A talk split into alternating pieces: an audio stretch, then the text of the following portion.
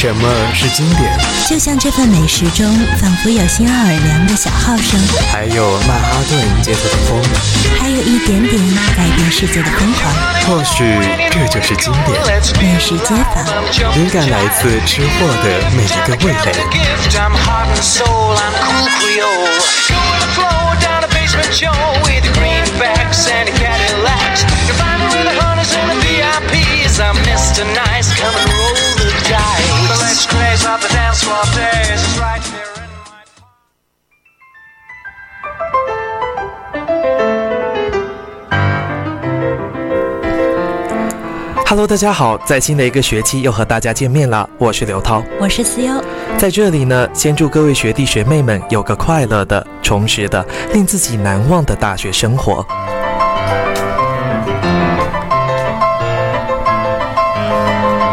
刘涛啊，一个假期都没有看到你，感觉你好像有点胖了呢，是不是暑假又跑出去好吃好喝啦？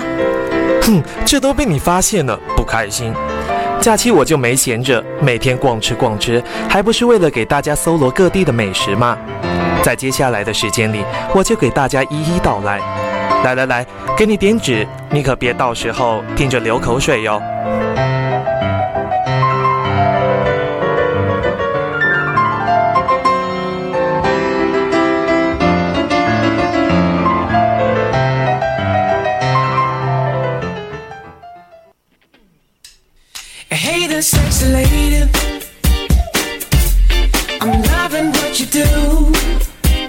很多同学都是来自四川的，所以今天首先为大家介绍的就是著名的八大菜系之一的川菜了。哎，思优呀，你知道川菜的具体划分吗？这个可是难不倒我哟。川菜呢，作为中国的八大菜系之一，新常态下对现代川菜理论体系的重新构建。包括川菜的三派的划分，是在已有定论的上河帮、小河帮、下河帮的基础上的。对。规范化完整表述为川西地区以成都官府菜、乐山嘉州菜为代表的上河帮川菜；川南地区以自贡盐帮菜、内江塘帮菜、泸州河鲜菜、宜宾三江菜共同为特色的小河帮川菜；川东地区以重庆江湖菜为典范的下河帮川菜。三者共同组成川菜三大主流地方风味流派分支菜系，代表川菜发展最高艺术水平。川菜它的取材非常的广泛，调味也很多变，菜式也是很多样的，口味清鲜醇浓并重，以善用麻辣的调味而著称，并以其别具一格的烹调方法和浓郁的地方风味，融汇了东南西北各方的特点，博采众家之长，善于吸收，善于创新，享誉中外。四川的省会成都，也是被教科文组织授予了世界美食之都的荣誉称号。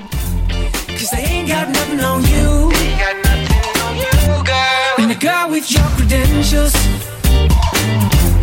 You need someone that's real. Real talk, real talk. So I could talk around it.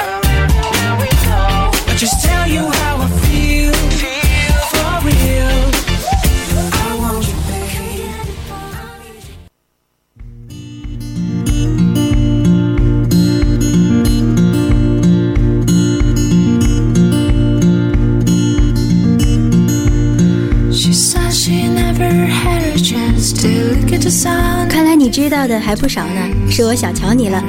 那我再考考你哈，你知道川菜有哪些特点吗？川菜的特点嘛，这个当然就是清香醇浓、麻辣鲜香、一菜一格、百菜百味喽。据我所知呢，川菜从秦汉开始就产生了，但在秦汉时期，因为受到秦汉文化的同化。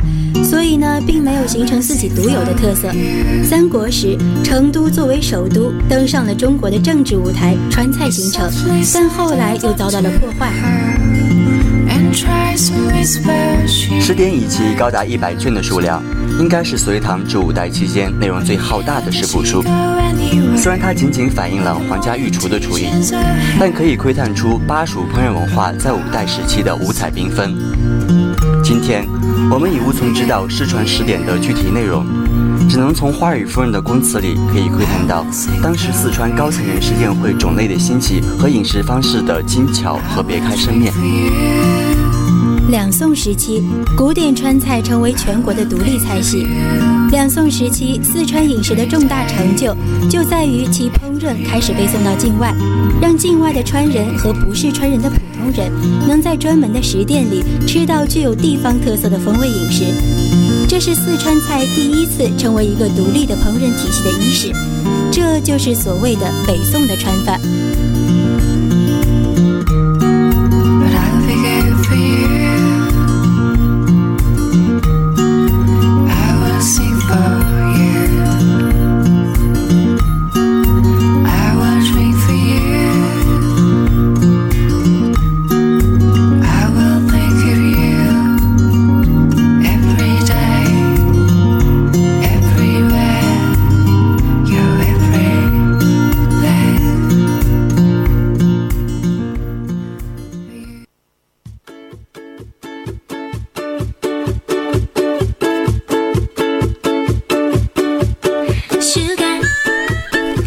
现代川菜的上层受鲁菜和江浙菜的影响不小，这些影响粗略的可以归结为川菜中不含辣、麻味不突出的精致菜，它们占了现代川菜大约三分之二的比例。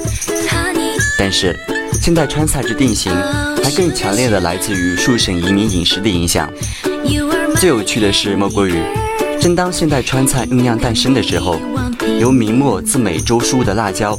正在四川经过大约一百年在下层饮食里扎根的过程，而使其带上了今天川菜鲜明的个性。川菜的历史非常悠久，如果大家有感兴趣的，还可以去川菜典藏馆。典藏馆以文物、典籍、图文陈列，展示历史的川菜文化。游客可以了解到川菜文化的起源、演变、发展及川菜文化的形成。在这里可以看到川菜在不同时期使用的不同器具，了解当时的生产力和人们的生活习惯以及当时的审美需求。川菜博物馆典藏馆展出了从战国至现代三千多件川菜饮食器皿，这些藏品在使用功能上可分为主食器、盛食器、酒器、用餐器、茶具；从材质上可分为青铜、牙骨、陶、瓷、铁器、木竹等。另外，餐品中还包括了与川菜有关的文字介绍和书籍、图稿等。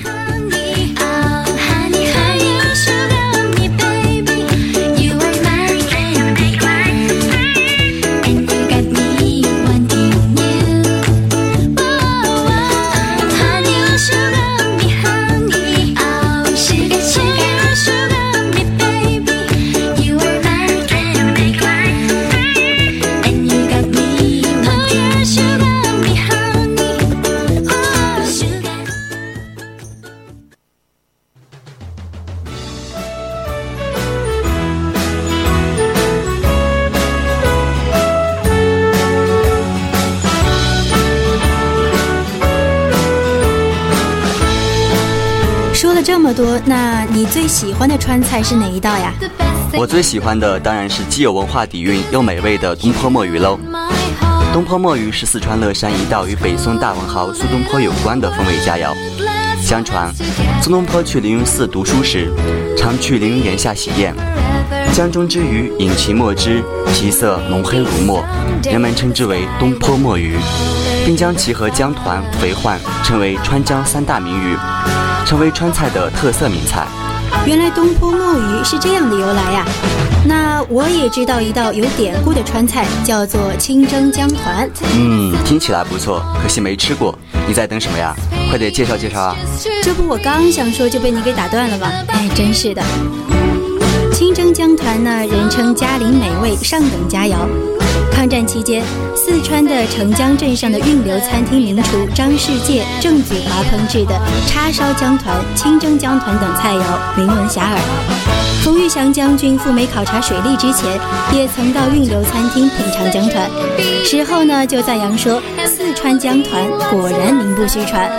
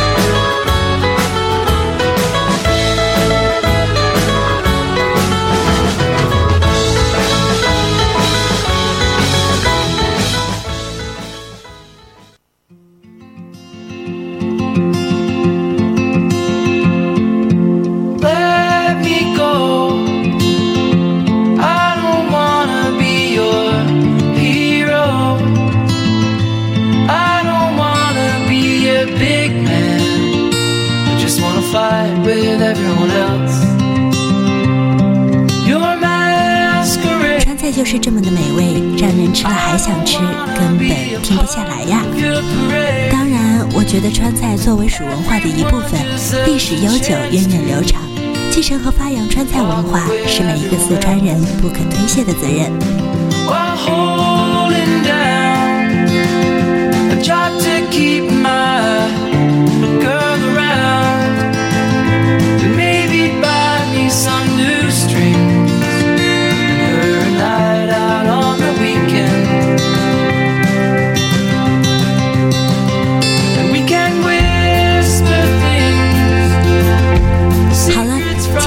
时间榜到这里就要跟大家说再见了，我们在心灵驿站等你。